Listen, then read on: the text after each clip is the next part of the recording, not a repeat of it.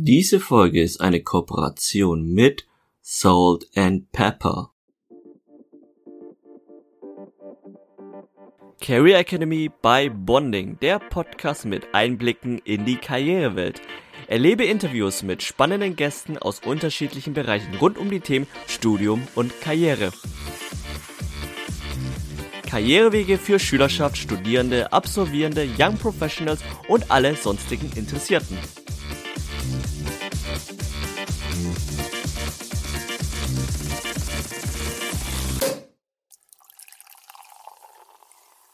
Hallo und herzlich willkommen zur Career Academy bei Bonding, der Podcast mit Einblicken in die Karrierewelt. Ich bin der Lynn und zusammen mit Felix und unseren Gästen möchten wir euch über diverse Karrieremöglichkeiten informieren. Also Felix, legen wir doch mal los. Stell unsere heutigen Gäste vor und zu welchem Fortschritt können sie uns bewegen? Ja, hallo zusammen. Wir sprechen heute mit zwei wundervollen Leuten von Salt and Pepper. Über Salt and Pepper werden wir heute erstmal klarstellen, was das überhaupt eigentlich ist und woher dieser Name kommt und wie er eigentlich gar nicht mit dem direkten Geschäftsbereich zu tun hat, der dahinter steckt. Wir werden darüber sprechen, was das Unternehmen für Leistungsbereiche hat und was man dort tut, über die Arbeitsweise, die dort üblich ist und welche kleine Erfolge damit jeweils dranhängen. Dann, was für eine große Bedeutung die Unternehmenskultur spielt und wie sie aufgebaut ist. Und wir werden natürlich ein wenig sprechen über unsere Gäste, die vor uns sitzen, wo sie herkommen und wie sie dort gelandet sind, was sie heute sind. Und wir werden ein bisschen reden über die Karrieremöglichkeiten, die ihr bei Salt Pepper haben könnt. Unsere beiden Gäste, die heute hier sind, sind zum einen Jan. Jan ist Niederlassungsleitung in Standort in Bremen. Hallo Jan. Moin moin. Und der andere, der heute bei uns ist, ist Christian. Christian ist Technology Consultant bei Salt Pepper. Hallo Christian. Hallo.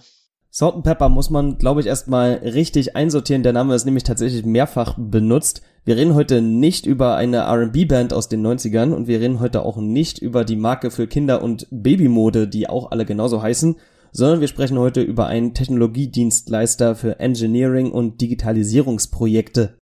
Dieser Firmenname lässt das jetzt nicht unbedingt vermuten, aber vielleicht kann einer von euch beiden uns mal erzählen, wie es denn dazu kam, dass euer Unternehmen jetzt Salt and Pepper heißt. Tatsächlich gibt es da zwei Geschichten, eine offizielle, die man gut erzählen kann und eine inoffizielle. Ich beginne mal mit der inoffiziellen. Salt and Pepper wurde 2008 gegründet von vier Herren, die sich vorher schon aus dem Dienstleistungsgeschäft kannten und die haben sich zusammen auf Sylt getroffen und dort gemeinsam gekocht, alle ihr Lieblingsmenü mitgebracht und die Ideen für die Firma entwickelt. Das haben sie natürlich auch der Marketingagentur erzählt die witzigerweise Red Pepper heißt. Und vielleicht ist dadurch der Name entstanden. Natürlich ist es so, dass der Name nicht ohne Grund gewählt wurde, weil er einfach Neugier erweckt. Sonst wäre ja diese Frage auch nicht die erste Frage. Das ist einer der Gründe. Und die offizielle, man braucht natürlich einen Namen, der neugierig macht, aber gleichzeitig auch noch frei ist in dem Segment. Von daher ist ein interessanter Name entstanden, der einfach neugierig macht und so ein bisschen halt auch diesen Pioniergeist widerspiegelt, die die Firma, den die Firma ausdrückt. Das ist doch an sich eine, eine ganz nette Zusammenfassung von dem Ganzen. Ich hätte noch die Frage, weil du gerade sagtest, das Unternehmen wurde erst 2008 gegründet und damit steigen wir im Prinzip direkt in die äh, Kultur des Unternehmens ein Stück weit ein. So ein Unternehmen ist extrem jung. Macht sich das irgendwie bemerkbar in der Arbeitswelt, dass es euch einfach noch nicht so lange gibt? Fällt zum Beispiel dieser Satz, das haben wir schon immer so gemacht, bei euch seltener als bei anderen? Ob seltener ist, weiß ich nicht ich glaube, man hat das, das Schöne ist, dass man eine Erfahrung hat zwischen diesem Wechsel von einer Startup-Kultur in eine Unternehmensstruktur bis zu hinterher, äh, ja, eigentlich ein, Konzerngebilde, wenn man so will. Da kommen wir sicher nachher nochmal, weil wir einfach unterschiedliche Unternehmenseinheiten haben. Und das mitzuerleben, immer wieder was Neues, neue Strukturen und so ein bisschen zu sagen, na, eigentlich brauchen wir das nicht, weil wir sind ja jung, wir sind ja dynamisch, aber irgendwie es dann doch zu brauchen, so Konzernstrukturen, ist einfach eine spannende Erfahrung. Aber ja, diesen Satz, den du erwähnt hast, äh, der fällt eher selten. Also da sind wir so lösungsorientiert, dass wir eher sagen, lieber neue Wege gehen. Und das würde ich mal als absolut lobenswert bezeichnen. Da freue ich mich immer sehr drüber. Wenn wir gerade bei der Unternehmenskultur sind und äh, Salt Pepper legt auf diese Kultur sehr viel Wert und hat sie definiert in vier zentralen Werten, die das Unternehmen verfolgt.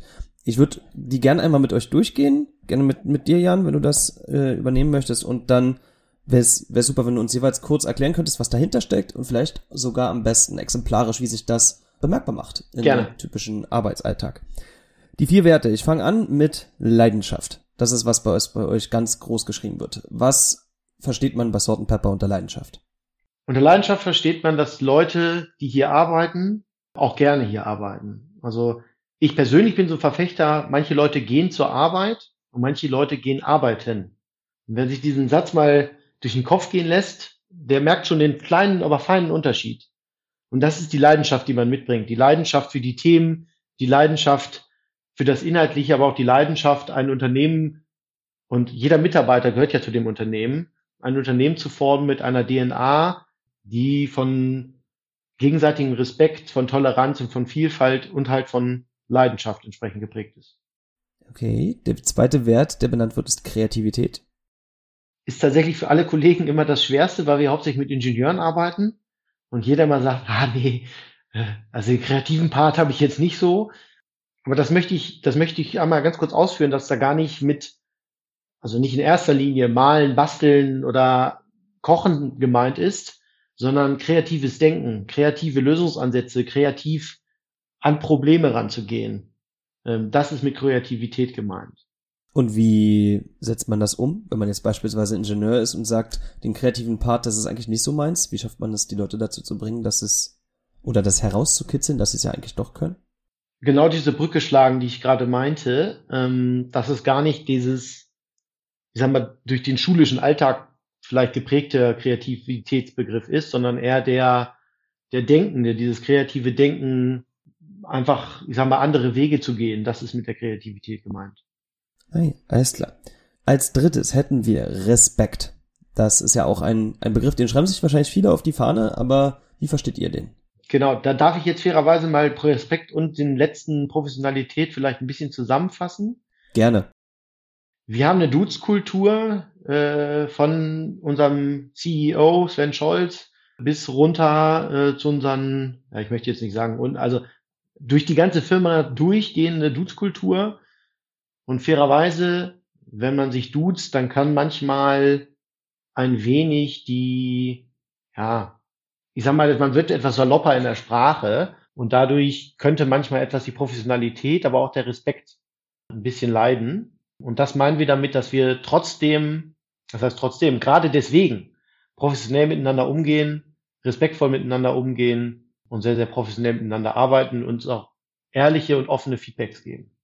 Wenn wir schon bei dem Thema sind, dann ist, stellt sich für mich natürlich die Frage, was ist, wenn ein Fall eintritt, dass ein Mitarbeitender nicht respektvoll gegenüber anderen, anderen ist. Was sind so die Konsequenzen? Und auch noch die Frage, schult ihr eu, euer, eure Teams, eure ganz, euer ganzes Unternehmen speziell auf dieses, auf die ganzen vier Werte oder ähm, wie sieht denn das jetzt tatsächlich aus? Weil Respekt ist ja schon ein sehr großer Begriff und auch sehr wichtig in der Gesellschaft. Deswegen meine Frage, wie schult ihr die Leute darauf? Also es gibt im Endeffekt ähm, für die Führungskräfte gibt es äh, verschiedene Leadership-Modelle, ähm, weil die Idee ist tatsächlich ein Umfeld zu schaffen, in dem man sich diese Fragen eigentlich gar nicht mehr stellen muss. Also ein, ein, ein Umfeld, was halt von Respekt, Leidenschaft, Kreativität, Professionalität geprägt ist. Und da ist gar nicht die Idee, jeden Einzelnen entsprechend zu schulen und dann musst du das machen, sondern das Umfeld, das Unternehmen, die Kultur muss das widerspiegeln. Und die wird halt durch die Personen getragen, die für dieses Unternehmen arbeiten. Und die gucken sich das natürlich bei ihren Führungskräften ab. Und so, so gehen wir daran. Aber natürlich haben wir, ähm, um auf die andere Frage zurückzukommen, was passiert, wenn man gegen diese Ziele verstößt. Wir haben bei uns Moderatoren bei uns, wir haben eine eigene Abteilung, die nennt sich unsere Academy, wo entsprechende Konfliktgespräche auch geführt werden können. Und wir nehmen diese Themen sehr, sehr ernst, dass wir da sofort auch in, in individuelle Gespräche einsteigen. Okay, auf die Academy gehen wir auf jeden Fall später noch ein. Jetzt möchte ich aber noch einmal zurück zu etwas, was du gesagt hast, als wir über den ersten Wert über Leidenschaft geredet haben. Da hast du besonders betont, dass es dem Unternehmen wichtig ist, dass die Mitarbeitenden dort auch gerne arbeiten. Und das passt zu etwas, was mal in einer, in einer Pressemitteilung von euch stand, nämlich dass Mitarbeiterzufriedenheit bei euch als strategische Säule des Unternehmens gilt. Wie schafft man es umzusetzen oder was wird getan, um diese Zufriedenheit möglichst weit oben zu halten? Wir haben unterschiedliche Maßnahmen und das, der wichtigste Baustein ist, glaube ich, meiner persönlichen Meinung nach das regelmäßige Gespräch. Wir haben uns zur Aufgabe gemacht, mindestens zwei Mitarbeitergespräche im Jahr zu führen und das eine Gespräch wirklich ausschließlich um die Weiterentwicklung ähm, der Kolleginnen und Kollegen. Also wirklich nur auf, wo möchte ich hin, wie möchte ich weiterentwickeln, was sind Schulungen, ähm, was sind meine Stärken, Schwächen. Ähm, das Ganze wird auch mit einer Eigen- und Fremdreflexion unterstrichen. Das heißt, dieses Miteinander sprechen, was ist das, was dir fehlt, was brauchst du, um glücklich und vielleicht auch erfolgreich zu sein, dass man das entsprechend mit eingebaut kriegt. Was ja auch auf positive Resonanz stößt, wenn man sich anguckt, dass ihr beispielsweise dieses Jahr im Mai ausgezeichnet wurdet mit dem sogenannten New Work Siegel, was sozusagen ein Beleg ist dafür, dass man es bei euch geschafft hat, eine organisatorische, technische und kulturelle Voraussetzung dafür zu schaffen, dass bei euch eine vertrauensvolle Arbeitswelt existiert. Das ist zumindest so das Verständnis vom New Work Siegel und das habt ihr wie gesagt erhalten. Du hast jetzt schon als die, die Gespräche als Beispiel genannt. Ist das so der essentielle, ist das so die, die, die, der, wie nennt man das, der Erfolgsfaktor dafür, um zum Beispiel solche Auszeichnungen zu erhalten oder dem gerecht zu werden, dass man an diese Ziele gelangt?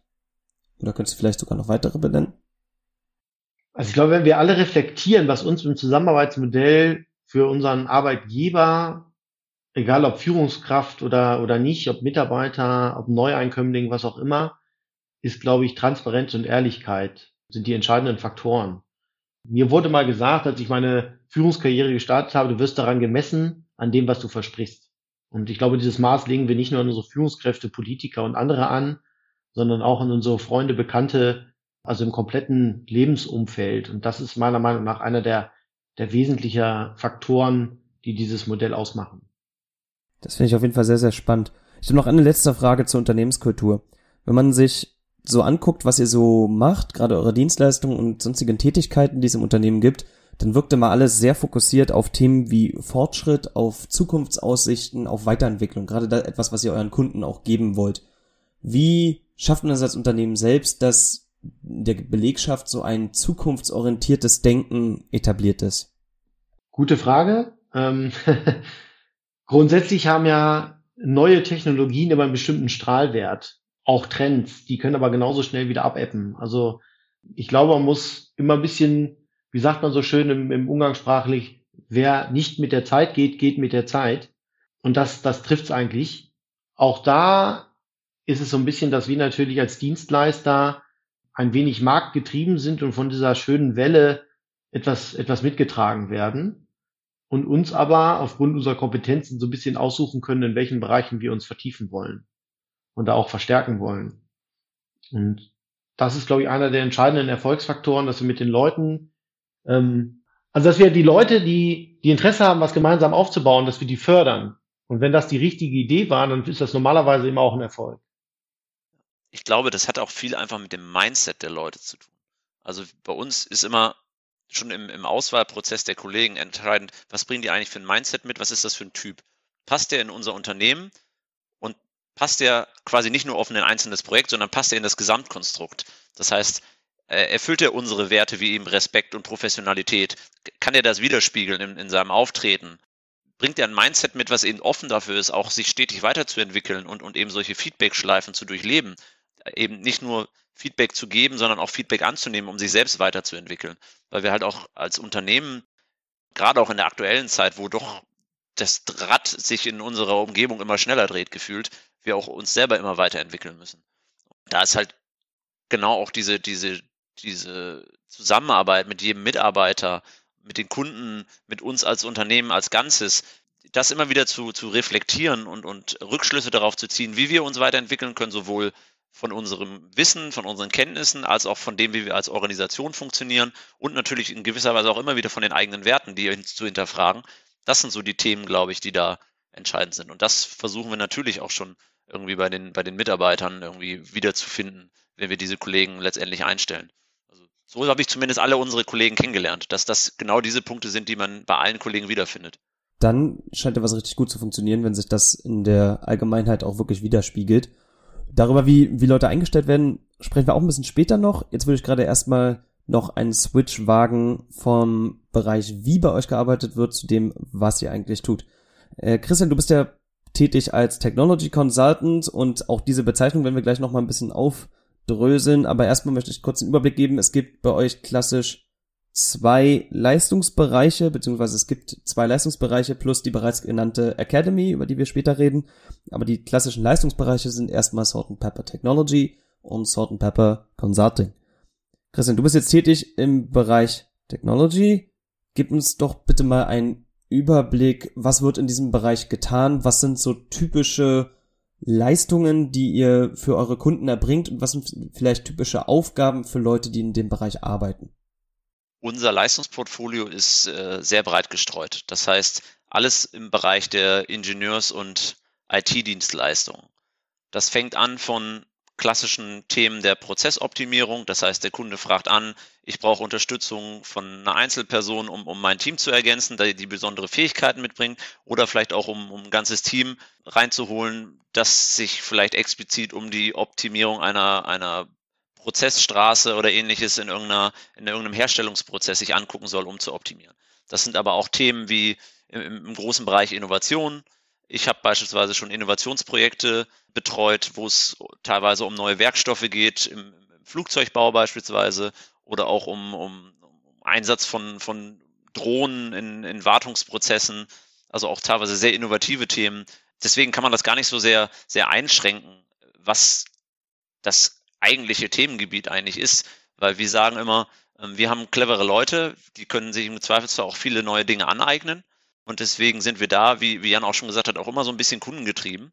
Nichtsdestotrotz haben wir natürlich so ein paar Steckenpferde, in denen wir uns äh, tiefer bewegen. Ich zum Beispiel bin auch Teil des Kompetenzcenters Smart City. Das heißt, wir haben ein, ein kleines Team, was sich mit diesem ganzen Themenbereich Smart City, das heißt alles, was das Thema neue Mobilität angeht, Energieversorgung der Zukunft, auch teilweise Digitalisierung in, in Städten, Kommunen, auch so das Thema, wie kriegen wir es hin, dass wir in Deutschland überall auch mal ordentliches Netz haben zum Telefonieren und um im Internet zu surfen. Und, und also diese Themen, die, die eigentlich das, das Leben in der Zukunft so ein bisschen betreut wird, da ist, ist da beispielsweise Thema mit, mit unterschiedlichsten Kunden aus Städten und Kommunen, aus Industrie, aus äh, Dienstleistern zum Teil auch, aus Infrastrukturbetreibern. Deswegen, man kann es gar nicht so genau einschränken und sagen, das ist jetzt das Thema und das ist es nicht. Okay. Was man aber einschränken kann, sind die Leistungsbereiche selbst. Du bist, wie gesagt, tätig im Bereich Technology und über eure beiden Leistungsbereiche wird online gesagt, ich werde das kurz einmal zitieren und danach nochmal drauf eingehen. Es wird online gesagt, die Leistungsbereiche werden eigenständig geführt, sind aber gleichzeitig eng miteinander verzahnt und man sagt, die Leistungsbereiche ergänzen sich optimal. Jetzt hast du mir im, im Vorgespräch schon mal gesagt, dass es zumindest in deinem Fall ein bisschen anders läuft und dass du in erster Linie wirklich in der Technology-Schiene unterwegs bist und zum Bereich Consulting, obwohl es ja sogar in deiner Jobbeschreibung, in deinem Jobtitel Titel enthalten ist als Technology Consultant, dass du da eher nur Schnittstellen hast. Kannst du uns vielleicht diese Schnittstellen so ein Gefühl dafür geben, was das sein kann und auch ein bisschen wie sonst, inwiefern man sich das dann eher als autark oder ineinandergreifend vorstellen kann zwischen den beiden Bereichen? Die Schnittstelle ist im Grunde genommen dort, wo sich die Themen einander treffen. Das heißt, als Technology Consultant ist man bei uns zum Teil sehr tief in den einzelnen Projekten drin. Und die Consulting versucht eher im Bereich Beratungsleistungen ergänzende Tätigkeiten anzubieten. Was heißt das konkret? In meinem Fall, ich hatte gerade ja schon gesagt, ich war im Bereich Luftfahrt und habe dort Innovationsprojekte betreut. Das heißt, ich war auf einem spezifischen Thema und bei mir ging es dann beispielsweise darum, einen neuen Werkstoff für die Flugzeugkabine zu finden. Die Consulting hat in dem Zusammenhang unterstützt, indem beispielsweise Design Thinking Workshops durchgeführt wurden oder indem die, die Kollegen im Bereich innovative Methoden weiter geschult wurden oder ähm, ein bisschen prozessbegleitend quasi das Ganze gemacht wurde, wo ich auf der anderen Seite tief im Prozess drin stehe und mit den Stakeholdern im Unternehmen kommuniziere und letztendlich auch versuche, neue Werkstoffe zu finden. Und die Consulting versucht in dem Zusammenhang dann eben diese Methoden vielleicht noch zusätzlich mit reinzubringen und zusätzliches Wissen zu vermitteln, um das Ganze vielleicht auch noch ein Stück weit zu moderieren. In anderen Themenbereichen kann es dann auch sein, dass man über digitale Transformation spricht. Das heißt, dass Unternehmen darin beraten werden, wie kann ein Unternehmen sich, sich digitaler aufstellen, wie können Prozesse digitalisiert werden und dann könnte ein Technology Consultant kommen, der genau diese Ideen, die da entstanden sind, im Anschluss dann umsetzt mit dem Unternehmen. Also der dann wieder tief reinsteigt ins Unternehmen, sich mit den Prozessen, die dort vor Ort sind, beschäftigt und dann quasi die Lösung mit dem Kunden gemeinsam erstellt. Das gibt doch, glaube ich, ein ganz gutes Gefühl für das, was da so getan wird. Was du schon nebenbei meintest, ist, dass du in einem Center of Competence aktiv bist, nämlich das zum Thema Smart City. Kannst du uns noch so ein kleines Bild zeichnen von dem, was so ein Center of Competence ist? Also ist das wie ein, wie ein Ort? Also ich finde, allein vom Namen her klingt es für mich wie ein, wie ein Ort, an dem ganz viel gebrainstormt wird, mit unglaublich vielen, vielen Whiteboards und Ideen für neue Sachen und, und alles ist auf, auf Kreativität ausgelegt und oder sowas, sowas in der Art, so ein bisschen wie ein, wie ein Innovation Lab würden das andere wahrscheinlich nennen. Ist das die Idee dahinter oder denke ich in der falsche Richtung? Nee, die Idee geht auf jeden Fall in die richtige Richtung. Man muss sich das so ein bisschen vorstellen. Wir haben irgendwann im Laufe der Zeit gemerkt, dass wir bestimmte Themen haben, die zukunftsorientiert sind und wo wir Kollegen haben, die da Ahnung von haben und wo wir gesagt haben, da steckt viel Potenzial drin, dass man das eigentlich bündeln müsste, um da noch mehr äh, Benefit rauszuziehen, um auch dem Kunden noch bessere Leistungen anbieten zu können. Die Idee dahinter war wirklich, dass man diese Kollegen alle sammelt, dass man die auch versucht regelmäßig zusammenzubringen, weil man natürlich, wenn man viel dem Kunden im Einsatz ist, geht auch immer so ein bisschen so eine, der Austausch mit den eigenen Kollegen manchmal so ein bisschen verloren. Und das hat man versucht, dadurch ein bisschen wieder zu bündeln, um eben diesen Austausch und diesen äh, Think Tank-Gedanken, den du gerade angesprochen hast, wieder zu beflügeln. Das heißt, wir haben viele Personen im, im Kompetenzcenter, die aus den unterschiedlichsten Bereichen kommen. Also mein Fokus ist zum Beispiel viel auch das Thema Mobilität, Elektromobilität, Ladeinfrastruktur und solche Themen. Wir haben aber andere Kollegen, die kommen aus dem Bereich Speichertechnik gerade wenn man irgendwie über die, die Mobilität der Zukunft nachdenkt, ist das Thema Ladeinfrastruktur und Speichertechnik auf einmal doch relativ nah beieinander. Und um genau da auch Lösungen anbieten zu können, muss man diese, dieses Wissen natürlich wieder miteinander kombinieren können. Und ähm, das ist so ein bisschen die, die Geburtsidee gewesen von diesen Kompetenzzentren. Und natürlich machen wir uns auch viel Gedanken, überlegen, was sind neue Lösungen oder Produkte, sprechen natürlich auch viel mit dem Kunden, auch teilweise über innovative Projekte, wo wir dann sagen, wir oder wo dann der einzelne Kollege vielleicht sagen kann, wenn ich da mit dem Kunden im Gespräch bin, ich habe da vielleicht nicht so die Ahnung von, aber wir haben bei uns im Kompetenzcenter jemanden, den kann ich dazu befragen, weil der ist Experte für Speichertechnologien oder für Photovoltaik-Geschichten oder ähnliches, sodass man daraus dann quasi das Wissen erweitern kann, was der einzelne Kollege hat. Wie sieht's dann aus, wenn es ein Thema ist, wo ihr firmenintern keinen Ansprechpartner habt, niemanden findet, holt ihr euch dann Hilfe von extern oder wie läuft's dann ab? Das kann sein, dass wir uns Hilfe von extern holen. Das kann aber auch sein, dass wir dann selbst das Thema mitgeben als, als Thema an unser Recruiting, dass wir sagen, das ist ein Zukunftsthema, wo wir sehen, da, da können wir noch mehr draus holen und da gibt es vielleicht noch auch einen Markt für, was wir sagen, dass wir uns da stärker aufstellen wollen. Aber natürlich auch im Bereich Fortbildung. Also jeder Mitarbeiter hat, hat die Möglichkeit, Fortbildungen zu besuchen, die vororganisiert sind, aber man kann sich genauso gut auch selber ähm, eigene Fortbildungsprogramme suchen, die man am Markt findet und sich entsprechend in den Bereichen fortbilden.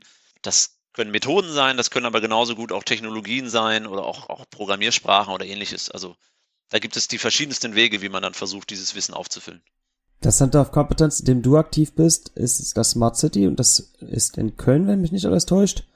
Es gibt noch ein zweites in Osnabrück. Ich glaube, Jan, zu dem kannst du noch kurz sagen, was ist da das Thema von diesem Center of Competence?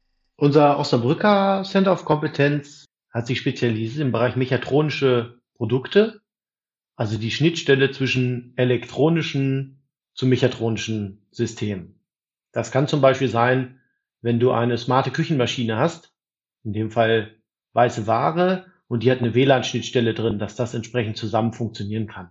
Wir haben aber auch Kunden, die Eismaschinen für Eisstadien äh, bauen. Wir haben da große Hersteller von großen Traileranlagen für Lkw-Verkehr, die einfach Tracking-Systeme haben. Also immer wenn eine mechanische Komponente digitalisiert, verbunden oder aber auch eine Elektronikschnittstelle hat, das ist unsere Kernkompetenz in dem Bereich.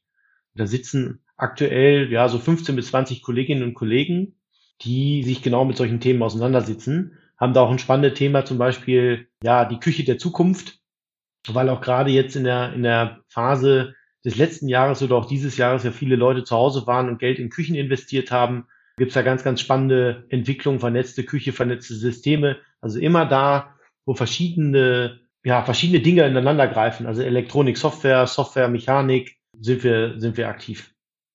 Die beiden Standorte, die wir jetzt bisher gehört haben, waren Osnabrück und Köln und äh, zu euren sonstigen Standorten, das sind glaube ich neun in Deutschland, ist mir noch was aufgefallen, nämlich die sind jetzt, ich sag jetzt mal, die sind äh, lokalisiert nicht an den in den üblichen Verdächtigen. Also es gibt zum Beispiel keinen Standort in, in Berlin oder in Frankfurt.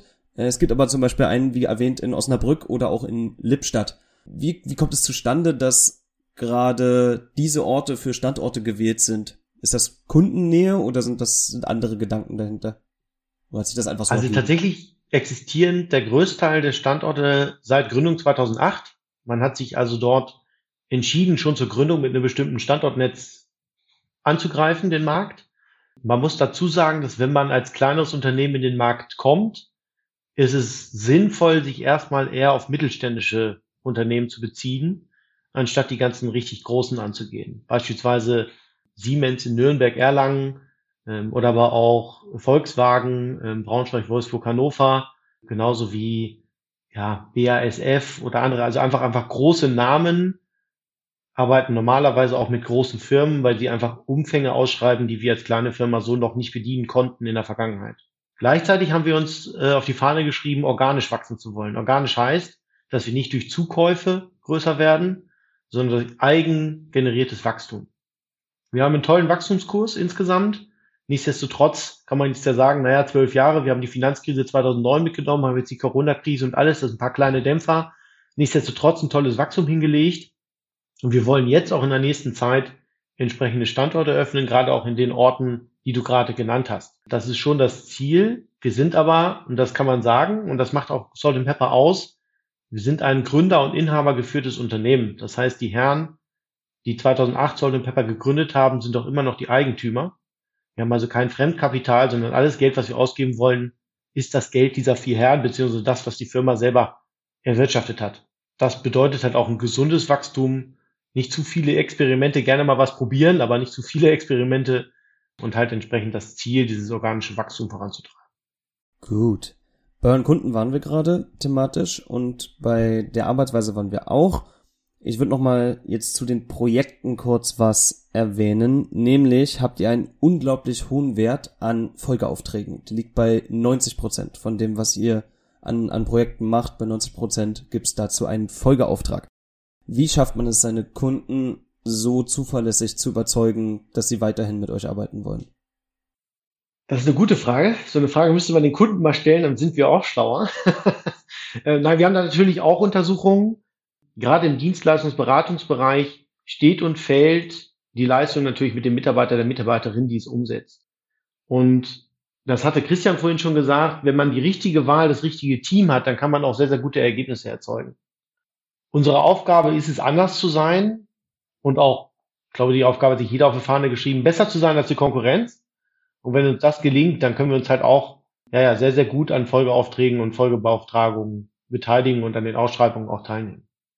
Eine andere Sache zu euren Kunden ist, dass sie in den verschiedensten Branchen aktiv sind und ihr bietet Dienstleistungen für mehr oder weniger alle an, was man sich so vorstellen kann.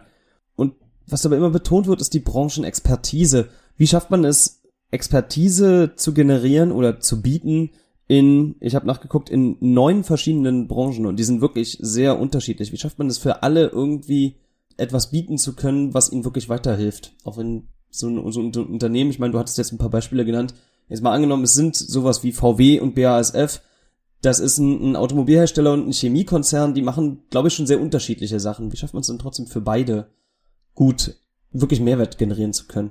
Also grundsätzlich kann ich empfehlen, das etwas genauer zu betrachten. Genauer heißt in dem Fall, wenn man sich auf die Deutschlandkarte mal so ein paar Cluster bildet, kann man ganz klar erkennen, dass die Automobil- oder großen Automobilisten in Stuttgart, München oder Wolfsburg sitzen. Ich glaube, äh, Opel und Ford sind doch irgendwie in NRW, aber so die großen OEMs, die deutschen Marken, sind eigentlich zentralisiert an diesen Orten. Das bringt natürlich mit sich, dass diese Regionen sehr, sehr automobilgeprägt sind. Genauso sind aber andere Regionen mit ganz anderen Industrien geprägt. Also gerade im Norden haben wir ja viel Werftindustrie, sei es ja Kreuzfahrtschiffe, die in Deutschland gefertigt werden, aber auch Luxusjachten, genauso aber die Fregatten der Bundeswehr. Die entsprechende Technik drauf haben mit einer, einer Zulieferperipherie, die natürlich hier ausgeprägter ist als anderer Stelle. Das heißt, wir haben trotz der Vielfalt schon eine gewisse Branchenprägung an den Standorten an sich und dadurch natürlich eine entsprechende Branchenexpertise. Nur das Unternehmen an sich hat natürlich dadurch eine tolle Breite und ist etwas unempfindlicher, was bestimmte Branchenkrisen angeht. Und wir versuchen es, ich sage explizit versuchen, halt auch Kolleginnen und Kollegen zu ermöglichen, mal die Branche zu wechseln. Das ist fairerweise nicht immer so einfach, weil man sich mit der Expertise noch eine entsprechende Erwartungshaltung sowohl finanziell als aber auch Know-how, was man mitbringt, erarbeitet hat, was nicht immer direkt auf eine neue Branche zu übertragen ist. Okay, super. Wir haben jetzt eine Menge geredet über die ganze Arbeitsweise, über das ganze Unternehmen. Ich finde, es ist an der Zeit, dass wir mal ein wenig über euch beide reden, wie ihr hier eigentlich vor uns sitzt. Christian, wir haben schon über deinen, deinen Job gesprochen und was das eigentlich beinhaltet, so an, an Aufgabenbereichen und an Themen. Erzähl uns doch aber mal, wie bist du dahin gekommen? Wie bin ich dahin gekommen? Das ist eine gute Frage. Ich bin vom Background her Wirtschaftsingenieurwesen mit einem Schwerpunkt in, ja, ich würde Systementwicklung und Innovation bezeichnen. Das heißt, der typische Wirtschaftsingenieur, der ein bisschen Wirtschaft kann und ein bisschen äh, Ahnung hat, wie Mechanik, mathematisch, elektrotechnisch alles funktioniert und sich deswegen das ganz gut vorstellen kann. Ich habe mich aber im Laufe der Zeit schon ein bisschen darauf fokussiert, auf diese Themen Elektromobilität, regenerative Energien und habe nach dem Studium noch ein paar Praktika machen können und in dem Zusammenhang da tiefer eingestiegen und so hat sich dann der Zufall ergeben, dass Salt Pepper genau jemand gesucht hat, der da ein bisschen Vorkenntnisse mitbringt im Bereich äh, Elektromobilität, weil gerade halt ähm, in dem Falle dann 2016 doch der eine oder andere Kunde angefangen hat, sich darüber Gedanken zu machen. Und ähm, so bin ich letztendlich eingestiegen bei Salt Pepper, weil ich halt einer der wenigen Leute am Markt war, die schon Vorkenntnisse hatten in dem Bereich und gleichzeitig ein Kunde da war, der halt schon irgendwie was, was äh, genau, genau das im Grunde gesucht hat. Und so bin ich dann eingestiegen, in, gemeinsam auch äh, mit dem Standort Bremen, aber dann tatsächlich sogar bei einem Kunden in Köln. Kommen wir gleich wahrscheinlich nochmal so ein bisschen drauf, wie, wie das äh, passieren kann und ähm, bin dann bei einem Energieversorger letztendlich in ein Projekt eingestiegen, wo ich das komplette Geschäftsfeld Elektromobilität mit aufgebaut habe. Das heißt, wir waren im Grunde wie so ein kleines Start-up im Unternehmen oder im Konzern aufgebaut, hatten sogar auch mehrere Kollegen aus, äh, von, von Salt Pepper da, die das als Team quasi begleitet haben, mit unterschiedlicher Expertise und die dann quasi von, ja, von Grund auf ein, ein komplett neues Geschäftsfeld bei einem Energieversorger aufgebaut haben. Und so bin ich letztendlich bei Salt Pepper eingestiegen und gerade auch das, was Jan schon gesagt hat, es wird versucht, den Leuten auch zu ermöglichen, dass wenn sie wollen, auch unterschiedliche Branchen kennenzulernen. Und genau das habe ich auch gemacht in der Folge. Das heißt, ich war dann eine Weile beim Energieversorger, habe mich mit Elektromobilität beschäftigt und dann hat sich die Chance ergeben, dass ich doch nochmal in die Luftfahrtbranche reinschauen kann. Und bin dann zu einem Luftfahrtunternehmen gegangen für ein Projekt und habe mich da auf einmal mit neuen Werkstoffen und mit neuen Prozessen halt beschäftigt, um, um, um die Wartung von Flugzeugen zu optimieren also eine komplett andere Branche im Grunde genommen noch kennenlernen dürfen. Das ist, glaube ich, auch so ein bisschen das, was das Arbeiten bei uns so ein bisschen ausmacht. Die Leute müssen auch immer wieder mal Bock haben, sich auf was Neues einzulassen. Und wenn die da Bock drauf haben, dann haben die auch die Möglichkeit. Und dann hat man auch eine echt hohe Lernkurve, weil ich meine, ich bin jetzt seit, seit knapp über fünf Jahren im Beruf und ich habe schon im Grunde genommen in, in drei verschiedenen Branchen, fast sogar eher sogar vier Branchen gearbeitet das machen andere in ihrem kompletten Leben nicht. Und das ist eine Erfahrung, die ich in dem Zusammenhang nicht missen will, weil ich glaube, dass das Erfahrungen sind, die einem auf einem Arbeitsmarkt wie heute, der doch immer wieder Flexibilität von einem einfordert und immer neue Herausforderungen mit sich bringt, dass das doch eine, eine wertvolle Erkenntnis ist, dass man weiß, ich funktioniere eigentlich in, in verschiedenen Branchen und bin nicht nur festgelegt darauf, irgendwie Verbrennungsmotoren herzustellen, die vielleicht dann in Zukunft gar nicht mehr so relevant sind. Jan, hast du ähnliche Erfahrungen gemacht? Ja, kann man fast sagen, ich habe einen ähnlichen Background zumindest, aber ich habe ein bisschen anderen Weg bei uns in der Firma gewählt. Ähm, auch ich habe äh, Wirtschaftsingenieurwesen studiert, ähm, hier an der Universität in Bremen. Ich sage immer, Wirtschaftsingenieur ist wie eine Ente.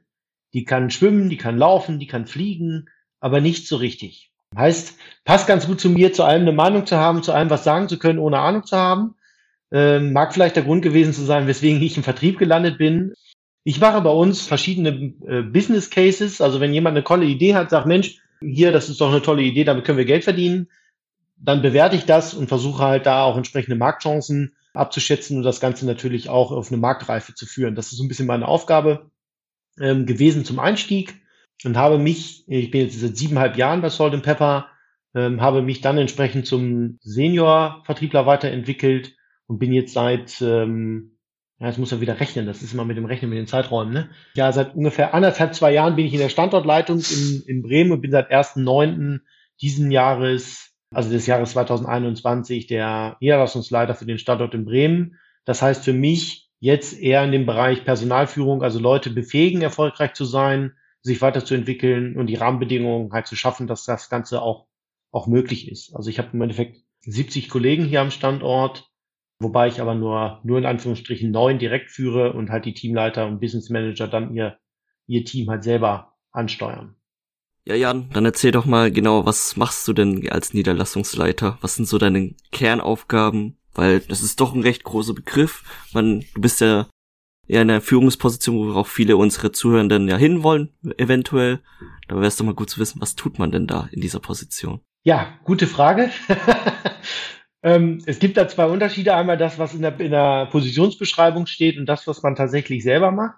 Und wenn man eine Führungskraft ist, dann gehört auch immer ein wesentlicher Bestandteil dazu, sich seine Rolle so ein bisschen selber zu schaffen, weil nicht jeder dieselben Stärken und Schwächen hat. Meine Aufgabe, und das klang schon eben durch, liegt darin, Steine aus dem Weg zu räumen. Steine heißt in dem Fall, Prozesse zu beschleunigen, größere, also größer heißt in dem Fall Entscheidungen zu treffen, die halt größere finanziellen Spielraum beinhalten. Ich habe die Budgetverantwortung für den kompletten Standort. Bedeutet, ich muss halt natürlich im, also meinem Führungskreis gegenüber für die entsprechenden Budgets, Erweiterungen etc. gerade stehen, muss natürlich auch den Budgetentwurf für das Folgejahr machen und führe halt entsprechend meine Kolleginnen und Kollegen. Wenn man ein Teamplayer ist und Bock hat, mit Leuten zu arbeiten, dann ist eine Führungsrolle auf jeden Fall der richtige Weg. Wenn man, ich nenne es jetzt mal, einfach nur Karriere machen will, der Karriere wegen, um einen Titel zu erlangen, dann wird man sehr, sehr schnell an seine Grenzen geraten. Weil eins muss man dazu sagen, das ist ganz, ganz viel Alltag. Das ist ganz, ganz viel, der Kühlschrank geht nicht. Das ist ganz, ganz viel, ich habe Bauchweh. Und das ist aber auch ganz, ganz viel, ja, klingt jetzt blöd, aber es ist einfach viel Alltag. Das, das darf man immer nicht vergessen. Und da muss man auch eine, eine Eigenschaft mit sich tragen, dass man den Leuten zuhören kann und das Ganze auch ernst nimmt und umsetzen kann. Das ist ein großer Part. Das ist nicht nur dieses große Spiel mit großen Zahlen, sondern ganz, ganz viel mit Menschen. Und das, das macht mir Spaß, das macht mir Freude, das ist das, was ich machen möchte. Und ja, ich bin glücklich, dass dieses Unternehmen mir diese Chance gegeben hat, kann man einfach sagen. Und wenn wir das ausweiten auf die anderen Leute, die bei Salt Pepper arbeiten, was sind das im besten Fall für Menschen? Was sucht ihr für Leute? Ich meine, eure, eure Website sagt im besten Fall, ihr seid alle Experten, Enthusiasten und Visionäre. Wie schafft ihr es, dass genau solche Leute auch bei euch landen, anfangen, arbeiten und bleiben? Also, vielleicht um das mal zu sagen, was mein damaliger Chef, der hat unsere Software-Einheit gegründet und hat uns deswegen auch, ja, vorgemacht, wie man, wie man Unternehmen groß machen kann. Stell Leute ein, mit denen du selber Lust hast, acht Stunden am Tag im selben Büro zu sitzen und am besten noch dann darüber hinaus abends noch ein Bier trinken zu gehen. Das ist erstmal die Person.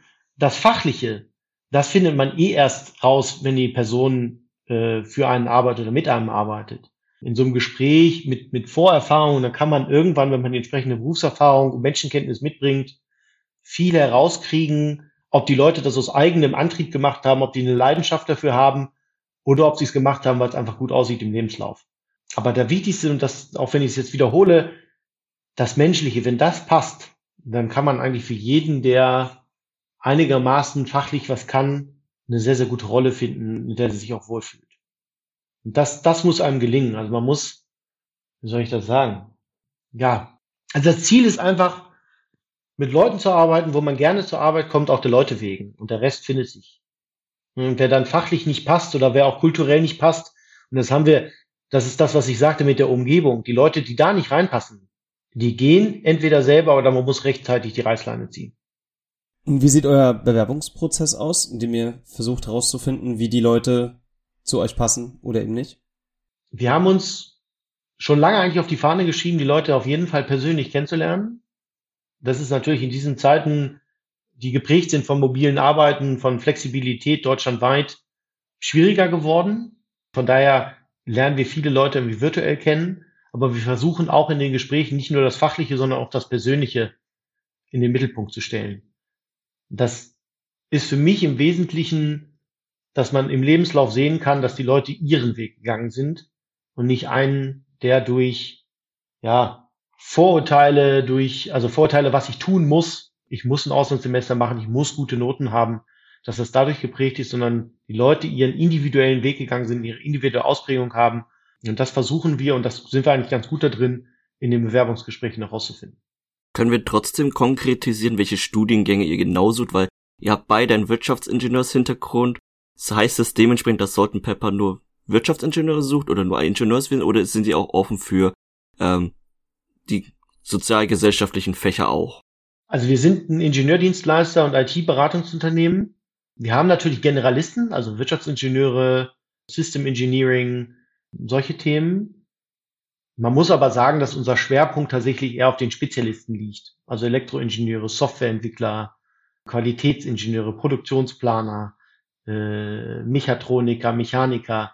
Also sehr den technischen Fokus im Mittelpunkt haben, weil wir halt einfach unsere Anfragen im ingenieurstechnischen Kontext und Softwarekontext haben und auch unsere Themen.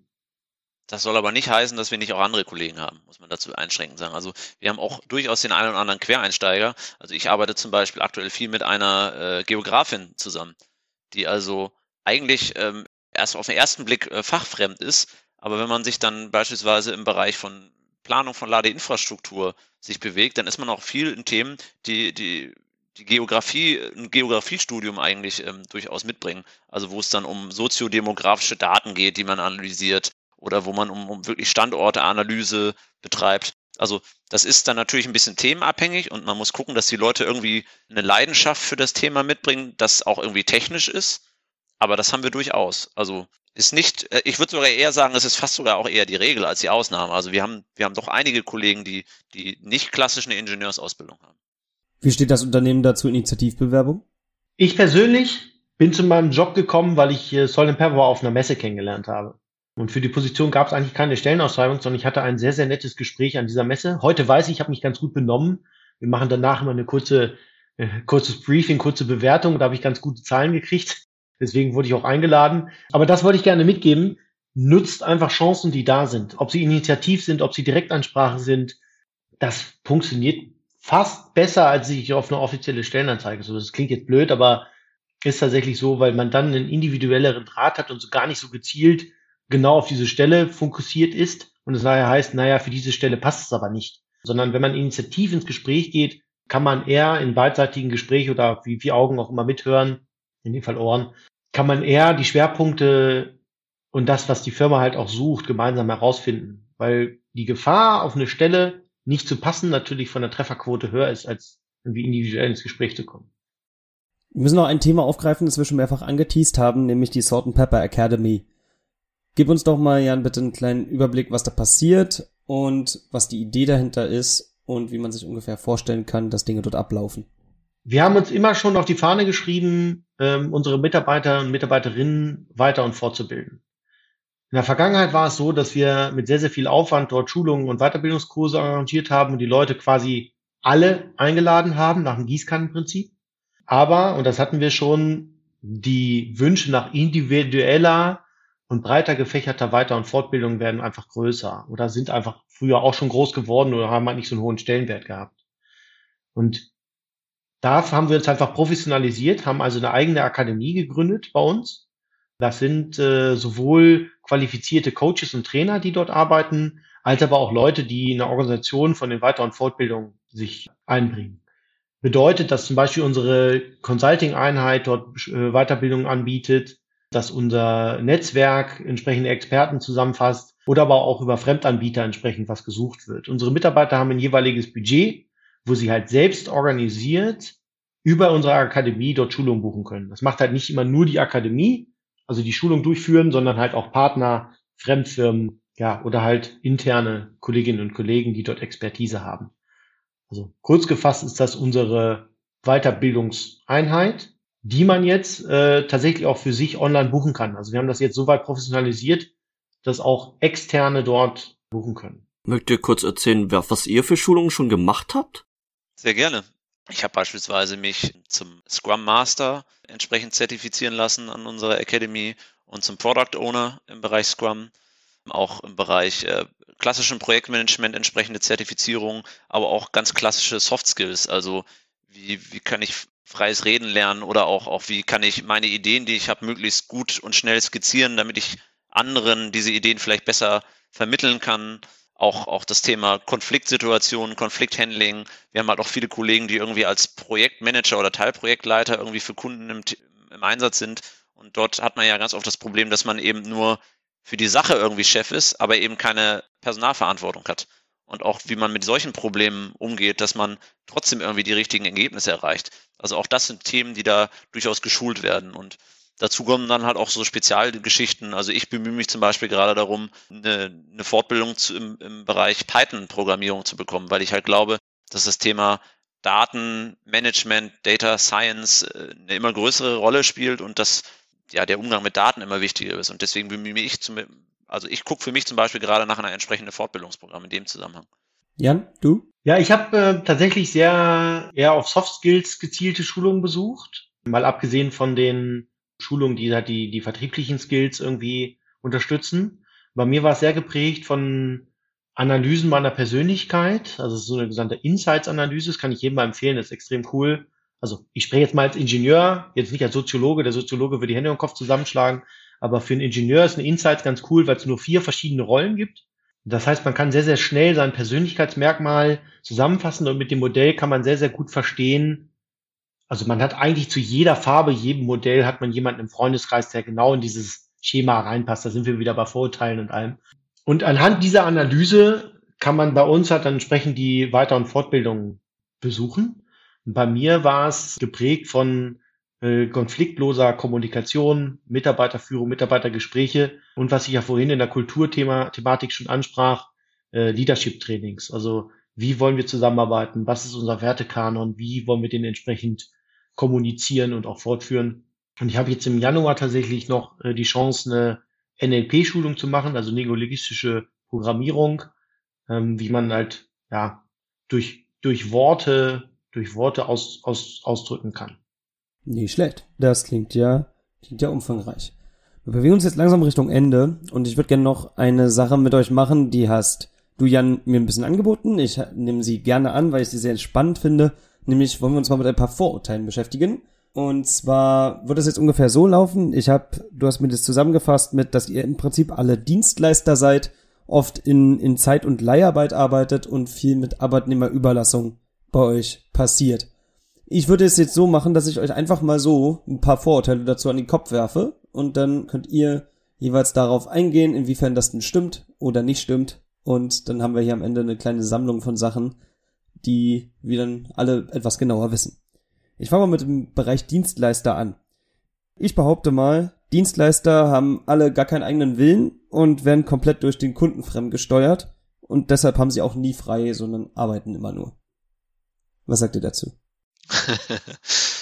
also ich habe durchaus auch frei. ähm, meinst du mit Dienstleister jetzt die Person an sich oder meinst du ähm, uns als Unternehmen? Die Person, die in eurem Unternehmen arbeiten. Okay, man muss, man muss vielleicht eins sagen und deswegen haben wir das Angebot ja auch gemacht, dass wir ganz offen über solche Vorurteile fürs Dienstleistungsgeschäft sprechen sollen. Weil das ist das, was mich was Salt Pepper begeistert hat. Als ich für diese Rolle angetreten bin, hat man mir ganz offen hingelegt, pass auf, du hast mit oder wirst auch in deinem Umfeld oder gerade im sozialen Umfeld mit den und den Vorteilen zu kämpfen haben. Und man muss eins differenziert sagen, um dann auf deine Frage, Felix, zurückzukommen. Wir arbeiten im Ingenieurdienstleistung und Softwareentwicklungskontext. Das heißt, jeder, der hier arbeitet, arbeitet hier grundsätzlich freiwillig, weil er drei bis vier andere Angebote gleichzeitig hat. Von daher haben unsere Leute schon einen sehr, sehr ausgeprägten Willen, vielleicht manchmal einen zu sehr ausgeprägten Willen. Ähm Von daher, das muss man halt immer dazu sagen, weil wir bedienen uns dieses Modells, aber das Modell ist nicht dasselbe wie das, was man in der Zeitung liest, das bei Tönnies seiner Schlachterei stattfindet oder bei der Meierwerft die Leute in Gewächshäusern schlafen. Man muss immer sagen, die Leute sind hier freiwillig, die sind fair bezahlt und haben natürlich einen ausgeprägten Willen auch dahin, wo sie ihre Karriere hingehen sollen. Und das habt ihr heute gehört, dass die Chance da ist, das zu tun, weil man verschiedene Branchen, verschiedene Schwerpunkte sich selber erarbeiten kann, kennenlernen kann. Und von daher kann ich das auf jeden Fall widerlegen, ähm, dass die Leute ja sich sehr bewusst sind, was sie dort tun. Ich kann das vielleicht noch so ein bisschen ergänzen aus dem Projektalltag. Also natürlich hat man Projektphasen, wo man viel arbeitet, aber man arbeitet in der Regel immer auch mit dem Team vor Ort. Das heißt, Projektphasen haben, haben Aufs und Ups. Und wenn man dann mal ein bisschen Leerlauf hat, dann hat man genauso auch mal mehr frei. Also sprich, wir haben alle irgendwie ein Überstundenkonto, was sich fleißig füllt, was sich aber auch wieder fleißig wieder leert. Und ich bin da so eigentlich das beste Beispiel für. Ich habe zwischen zwei Projekten auch mal, mal eine Auszeit genommen und bin ein paar Monate durch Südamerika gereist, zum Beispiel. Und das ist natürlich auch ein Vorteil, den man einfach sehen muss. Man kann sich im Grunde genommen auch ein entsprechendes Arbeitszeitkonto anarbeiten und eben in einer, in einer Projektphase, wo es dann halt weniger zu tun ist oder wo man, wo man vielleicht auch einen Projektwechsel hat, genau das dann auch nutzen, um mal wieder was anderes zu sehen oder was komplett anderes auch zu machen. Wir haben auch viele Kollegen, die nutzen das, um, um sich in irgendwelchen Themen selber fortzubilden dass sie sagen, ich, ich mache jetzt bewusst irgendwie eine Fortbildungszeit daraus und, und sowas. Also deswegen, ich würde nicht sagen, dass man nur arbeitet. Natürlich gibt es Phasen, wo man viel arbeitet, aber genauso gibt es auch Phasen, wo man, wo man weniger arbeitet. Und im Schnitt würde man, würde ich behaupten, macht keiner von uns auch mehr als die klassischen 40 Stunden.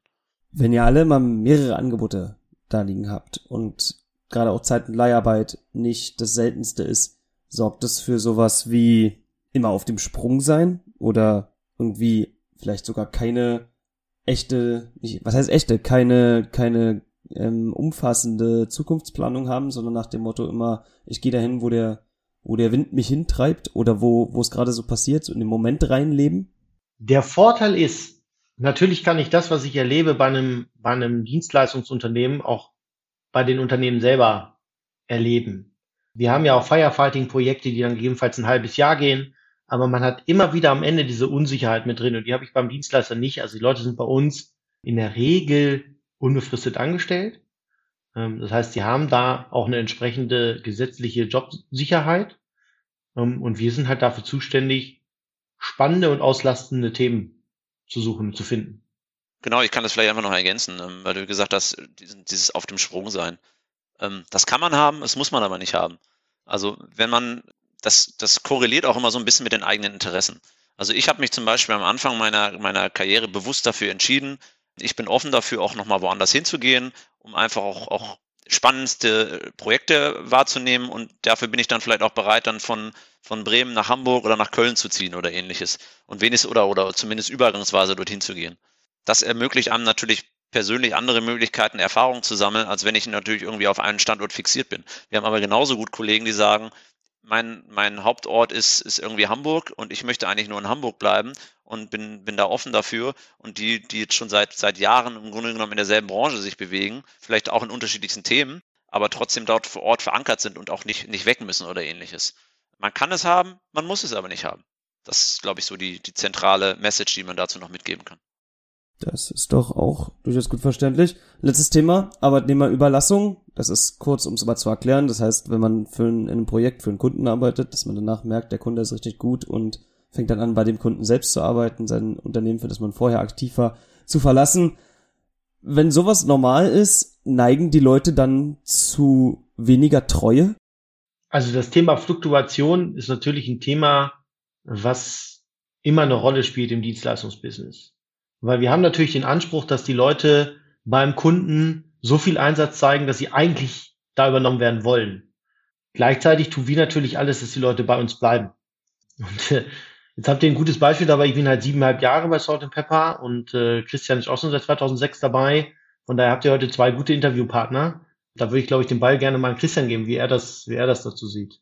Das ist ein, das ist natürlich immer ein Thema. Also das ist auch äh, man braucht das auch nicht kleinreden. Das ist auch eine Herausforderung, vor der man, äh, vor der Salt Pepper immer wieder steht. Im Grunde genommen die Mitarbeiter auch dauerhaft zu halten, gerade die, die richtig guten, die eben beim Kunden auch die Überperformer sind, im Grunde genommen, weil der Kunde natürlich alles daran tut, diese Menschen auch zu übernehmen. Ich für meinen Teil hatte auch schon Übernahmeangebote vom Kunden, habe mich aber bewusst dagegen entschieden, weil ich gesagt habe, nee, ich glaube, mein persönlicher Weg bei Salt Pepper ist noch nicht zu Ende und ich sehe hier noch für mich Möglichkeiten, mich auch persönlich weiterzuentwickeln und die sehe ich die, bei Salt Pepper als größer an als beim Kunden, wo ich zu dem Zeitpunkt war. Und das ist, glaube ich, deswegen immer eine individuelle Entscheidung.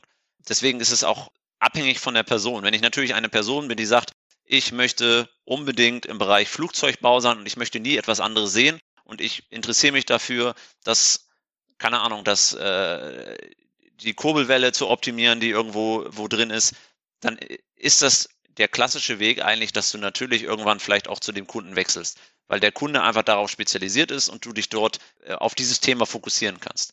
Aber wenn man vom Mindset her, was wir gesagt haben, ja schon offen ist und, und sagt, ich bin eigentlich auch jemand, der neugierig ist und selber irgendwie den, An, den, den Drang dazu hat, mich immer weiterzuentwickeln und was Neues zu lernen, dann ist diese Verlockung auch persönlich gar nicht so groß, zu sagen, ich möchte unbedingt bei diesem Kunden bleiben, weil ich vielleicht weiß, dass woanders es genauso oder nochmal was Neues für mich zu lernen gibt und ich mich deswegen auch persönlich weiterentwickeln kann.